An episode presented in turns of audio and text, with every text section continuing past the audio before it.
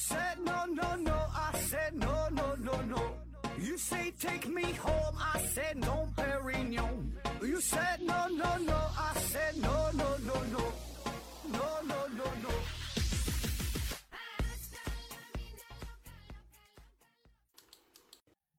拼命探索，不计后果。欢迎您收听《思考盒子》，本节目由喜马拉雅平台独家播出。呃，今天呢，与大伙儿分享一篇听众来稿啊，一个听众的投稿啊。呃，同时呢，也欢迎所有听友啊，也可以来稿啊，来稿的内容不限，嗯，不管是什么科普啊、情感呐、什么什么，这哪方面都行。呃，内容不限，题材不限，字数也不限啊。你可以能写的写个一两万字也行，或者咱说短的三五百字也行啊。有什么小想法啊？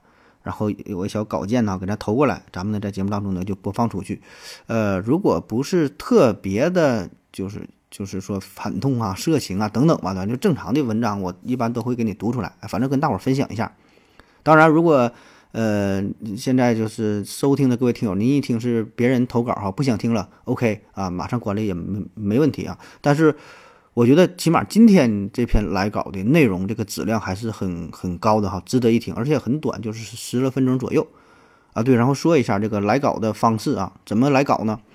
投稿呢可以直接联系我的私人微信哈，思考盒子的拼音思思考考和和知知子，注意平翘舌发音，加我微信好友，然后把你的内容发过来。也可以呢把你的稿件呃发送到我的邮箱，我的邮箱是思考盒子的全拼思思考考和和知知子，注意平舌发音，这个全拼艾特幺六三点 com。呃，那好了哈，这个内容啊、呃，这个作者呢，他是不想说自己的名字，所以咱就不提了，也是尊重他的选择啊。呃，下面就正式开整啊。他投稿的这篇内容，这个题目叫做“注意，阿基米德说的是地球”。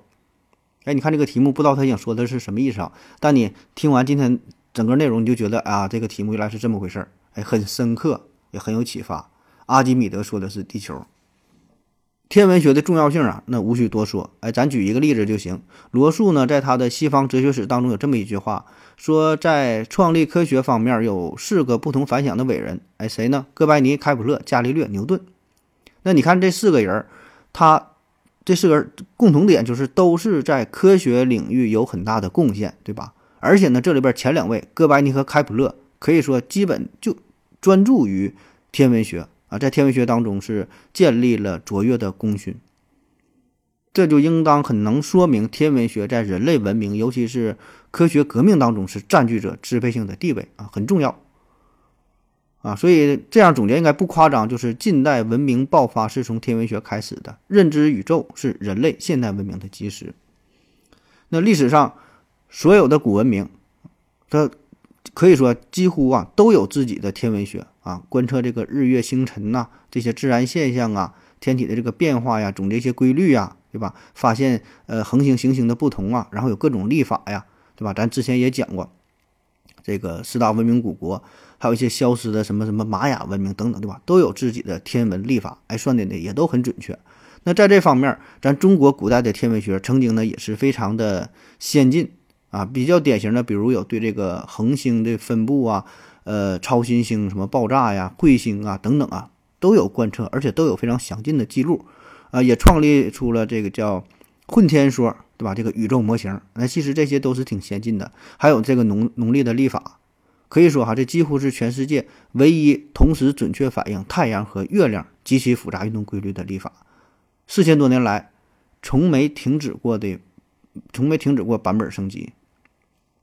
但整体而言嘛。中国传统天文学的发展水平一直呢是落后于西方的，我们从没有认识到大地是球形的这个事儿，更没有一个基于逻辑和数学的宇宙体系。科学革命之后，相比于西方科学对宇宙天体运行现象规律的完美解释和准确计算，天文学成为了中国传统学学学术中最先被西方。同一学科整体击败和整体取代的学科。然后作者说，呃，以自己肤浅的理解说，中国古代天文学除了非常宝贵的观测资料，理论层面啊，好像没有值得继承和发展的东西。那对大地和自然的认知是人类最基本、最典型的文明体现。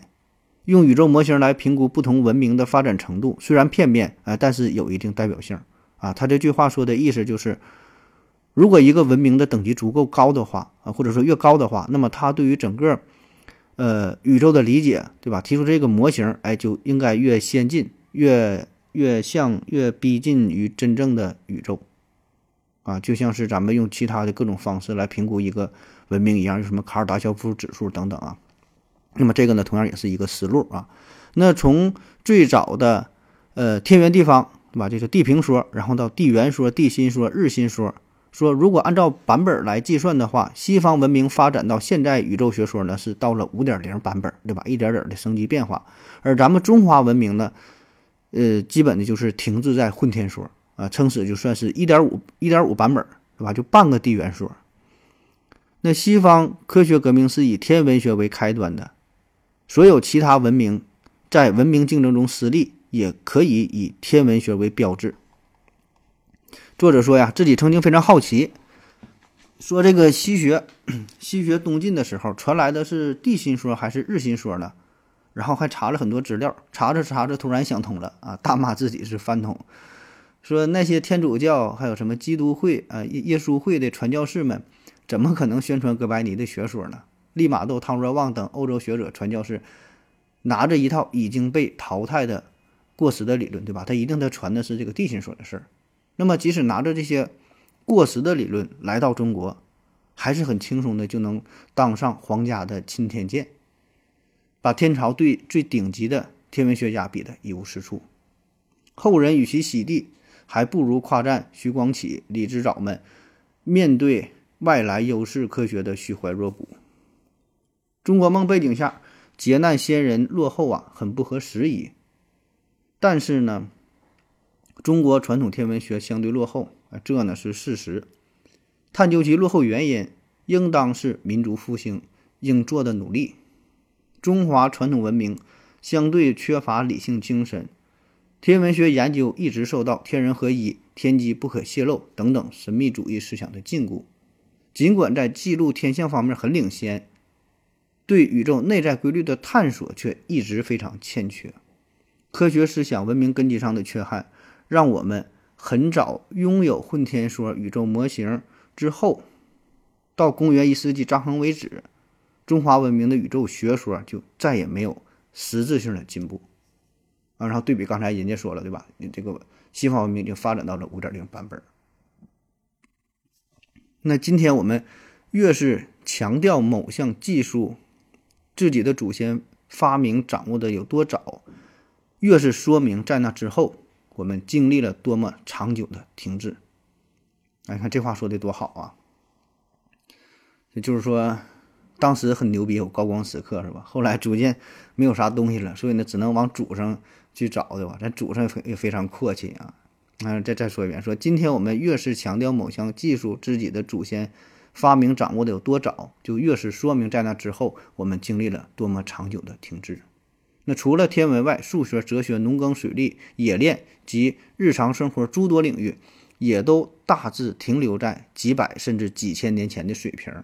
这是前人的荣耀，也是我们后世的耻辱。类似祖冲之推演圆周率、幂律的过程，很多算法、技术、理论失传。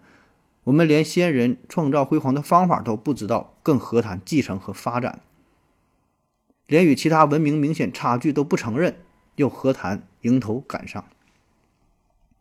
两千两百多年前，阿基米德说过这样一句话：“给我一个支点，我能撬起地球。”那除了前半句说的是杠杆原理，我们现代人呢很容易忽略他这个后半句隐含着一个同样重要的事实。就是说：“你看，给我一个支点，我能撬起地球。”阿基米德说的是地球，这也就说明在公元前二百多年啊，公元前二百多年的时候，关于大地是球体这个事儿啊，古希腊人已经拥有了一套非常完备的认知。